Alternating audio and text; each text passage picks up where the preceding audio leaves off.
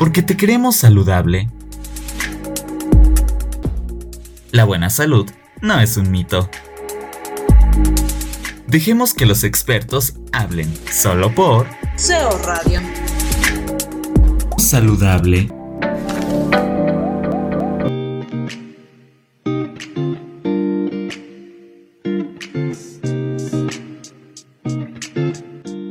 Compañeras y compañeros, bienvenidos a una nueva emisión más de este programa que está hecho para ustedes, Saludable. Un programa donde cada semana tenemos temas muy interesantes y donde siempre hablamos sobre prevención y sobre salud. Y hoy particularmente me encanta este tema porque vamos a hablar sobre salud mental. Y tenemos aquí a la licenciada Araceli Pacheco Ricardo.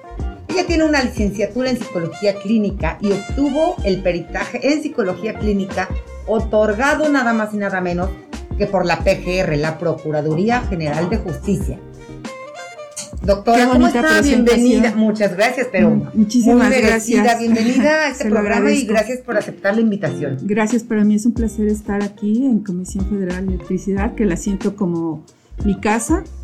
Eso me eh, comentaba, ¿verdad? Sí, familiares es que mis familiares trabajan aquí, mi papá trabajó aquí muchos años, toda su trayectoria laboral la hizo en esta casa y gracias a ella estoy aquí. Muchísimas gracias. doctora. Gracias. Araceli aquí en, en cabina. Ok. Araceli, para que sea este tema más. Vamos a empezar desde el principio. ¿Qué te parece? Perfecto. ¿Qué es la salud mental? ¿Cómo nos las puedes explicar a nuestras compañeras y compañeros?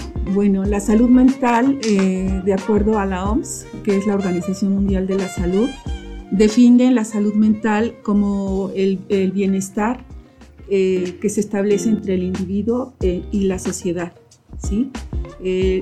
Este estado de bienestar le permite al individuo eh, manejar adecuadamente el estrés y garantiza su intersección adecuada en sus procesos laborales, sus procesos intelectuales, eh, funcionar adecuadamente en sus relaciones eh, personales, familiares y en cualquier ámbito cultural y social en el que él se desempeñe. Ok, perfecto. ¿Y cuál es bueno, quisiera yo comentar también que es muy importante eh, este, tomar en cuenta que es eh, para ser funcional en una sociedad tenemos que tener todos a nivel mundial salud mental, porque la salud mental nos permite eh, tener buenos manejos, nuestros niveles de estrés hoy, en, hoy por hoy en nuestra sociedad son muy altos los niveles de estrés que se manejan. ¿Por la prisa, entre otras cosas? Pues por toda la presión que tenemos social, ¿no? Desde la violencia que se está manejando en nuestra sociedad, este, pues cuestiones culturales, cuestiones vivenciales y personales, ¿sí? Entonces, este, la falta de integración familiar también es importante. Ahí se, ahí se nota, ahí se refleja que es importante tener una salud mental que nos permita ser funcionales dentro de esta sociedad. ¿Podríamos decir buena salud mental y mala salud mental? ¿O al decir salud mental es que ya estamos teniendo una salud mental buena? Eh, yo creo que es importante eh, definir la salud mental y qué es la enfermedad mental. o sea, ir, a, ir a esos dos puntos para poder entender qué sí funciona y qué no funciona, ¿no?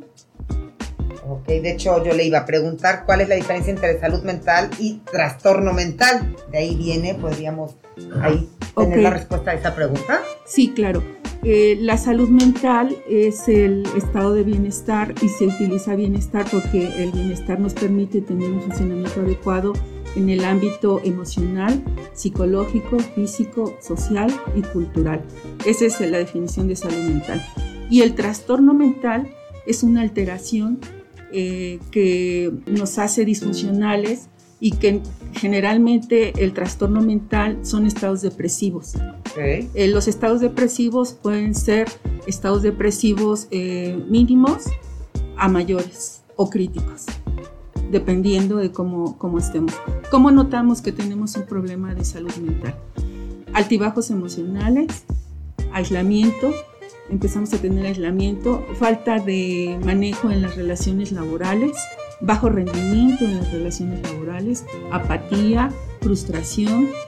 Todos estos factores afectan la salud mental. Entonces ahí se nota la diferencia. La salud mental nos da bienestar Y el trastorno mental nos genera un estado de alteración que afecta la psique y afecta los estados eh, de comportamiento humano. Qué interesante, porque desde cosas que nosotros quizá podemos ver como muy pequeñas y que sin querer nos han llevado quizá a tener ya un, un trastorno mental, como una apatía. Eh, la apatía no se caracteriza como, como un trastorno o como una enfermedad mental. Esa es una sintomatología.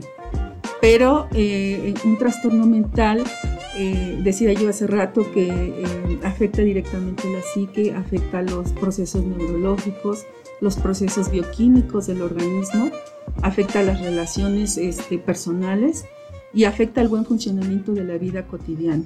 Pues, definitivamente puede afectar con toda nuestra vida. Así es.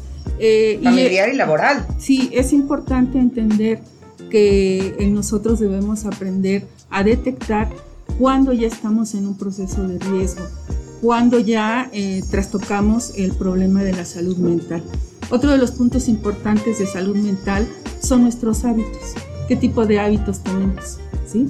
Los hábitos eh, alimenticios, por ejemplo, si no tenemos buenos hábitos alimenticios, nos pueden degenerar un problema de bulimia, ¿sí? O de anorexia, que ya son problemas de trastornos mentales. La bulimia y la anorexia ya son problemas de trastornos Sí, ya son problemas, ya se clasifican como trastornos mentales. Interesante.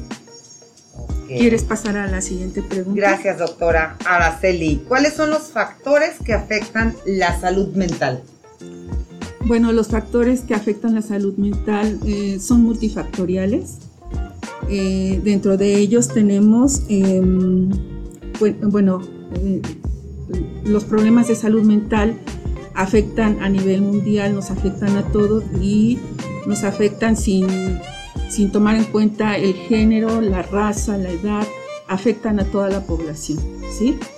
Eh, los factores que afectan a la salud mental pueden ser desde genéticos, desde familiares, porque la herencia también tiene que ver.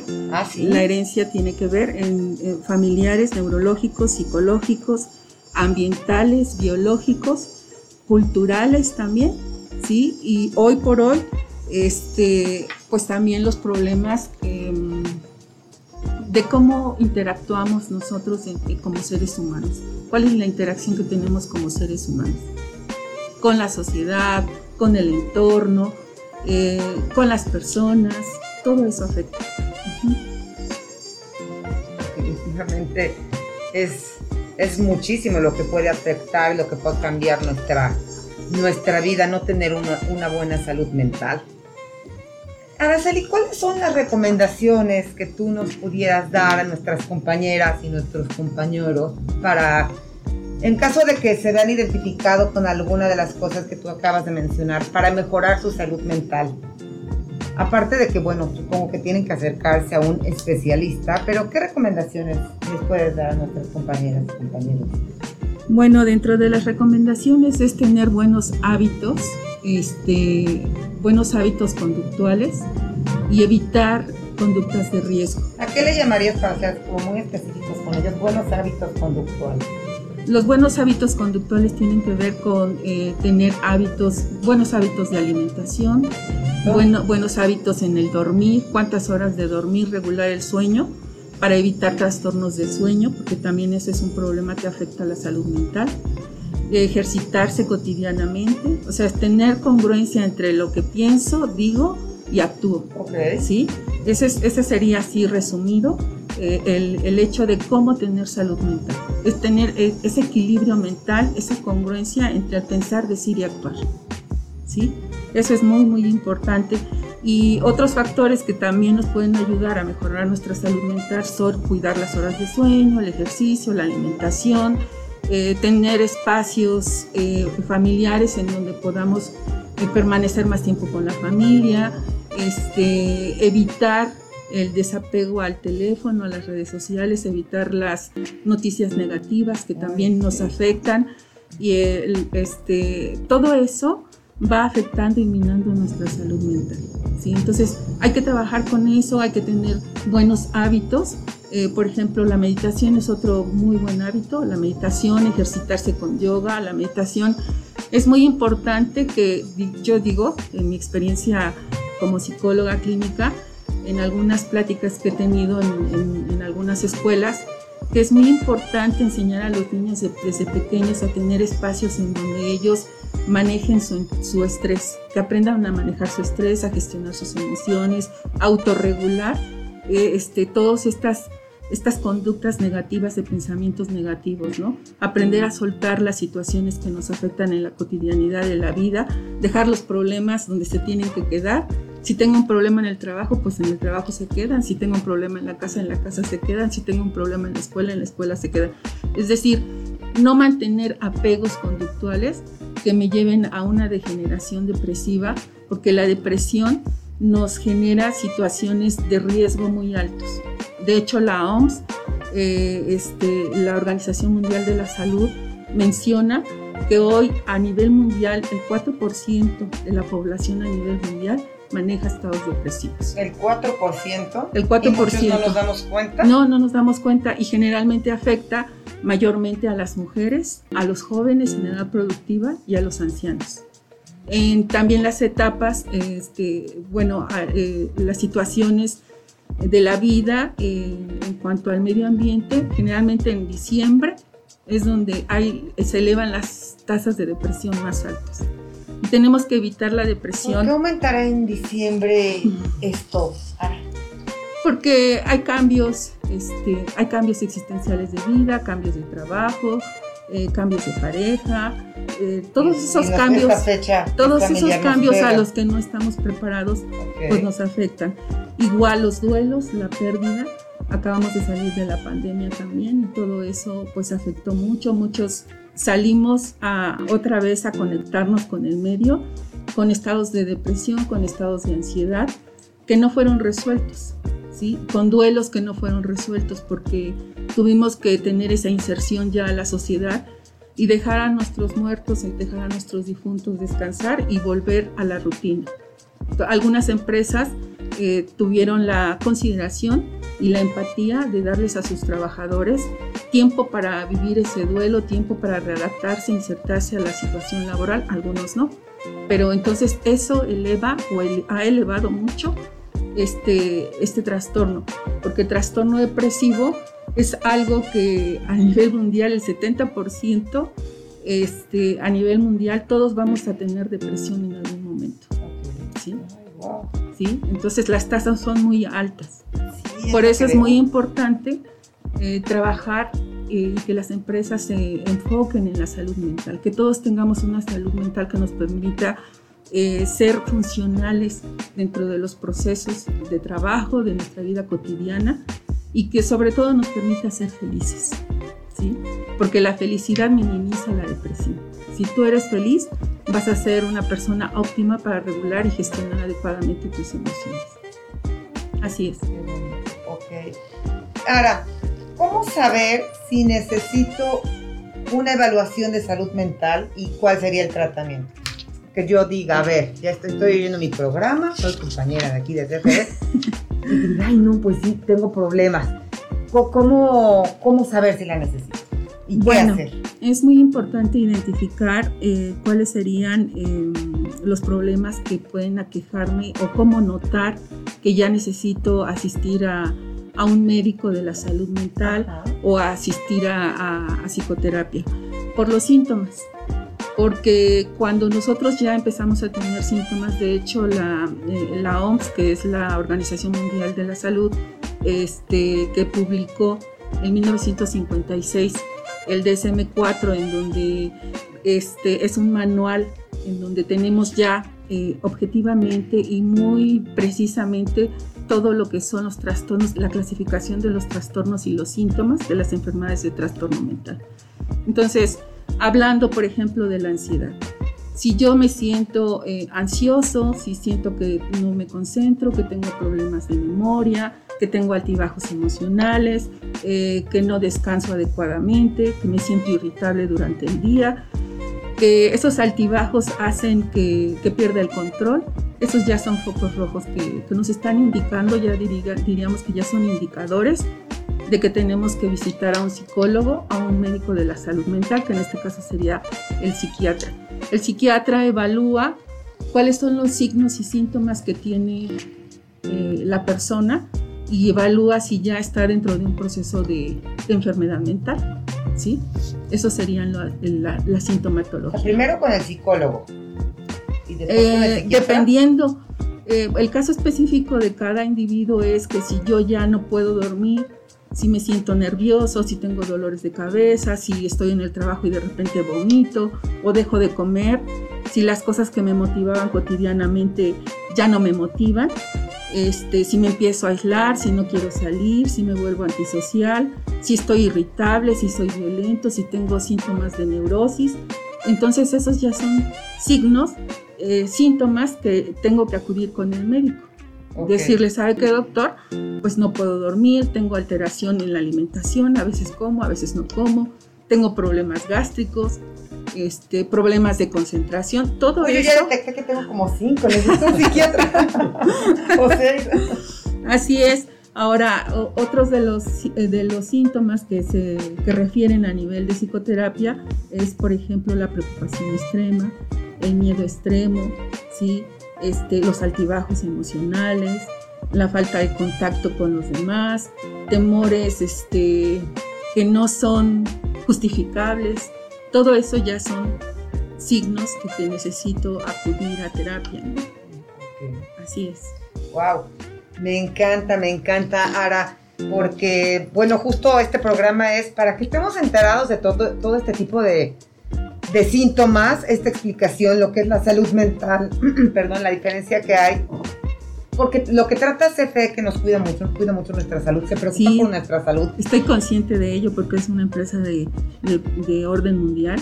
Sí. Es una empresa de gran calidad humana. Gracias. Y este y pues bueno, ¿qué te puedo decir yo? Feliz de estar aquí. Muchas gracias, Sara. Y bueno, justo este programa es para que podamos escucharlo. Se va a quedar en la página de en nuestra sala de prensa, creo que se sube a Jammer, ¿verdad? Aquí porque aquí tenemos a David, a David Martínez en la producción de este programa.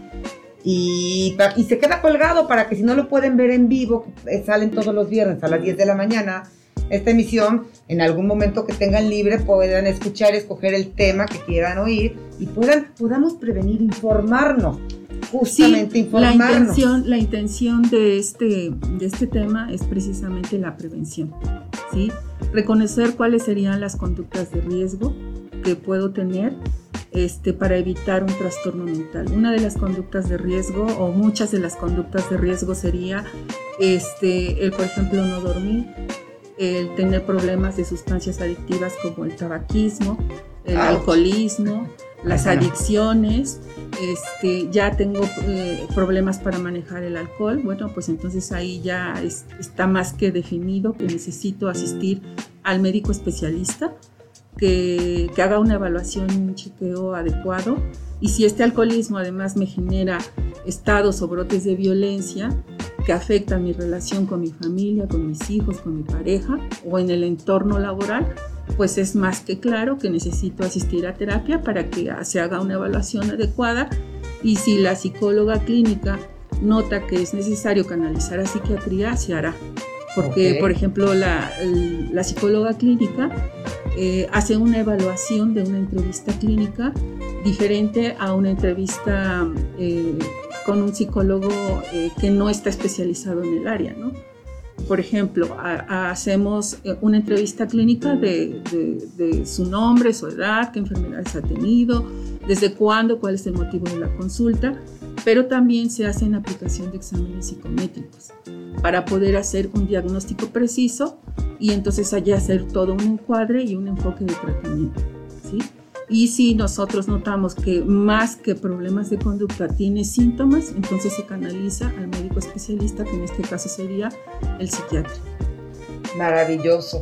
Compañeras y compañeros, pues ya tenemos una información valiosísima. Muchísimas gracias, Araceli. Además, no tenemos pretextos si detectamos alguno de estos síntomas.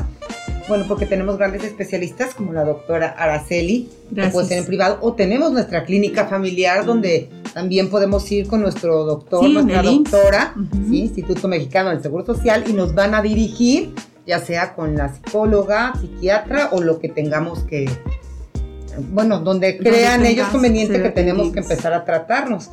Ahora sí que vamos a ocupar nuestras prestaciones y ocuparnos de nuestra salud.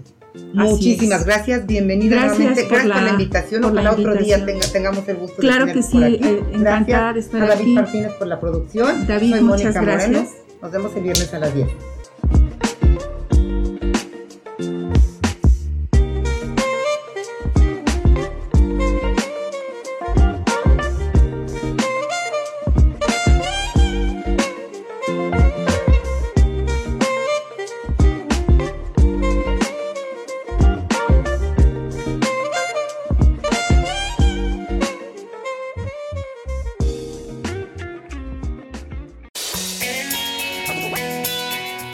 Déjate envolver por la señal auditiva de Centro Oriente Radio, transmitiendo las 24 horas del día desde la división Centro Oriente en la capital poblana en México.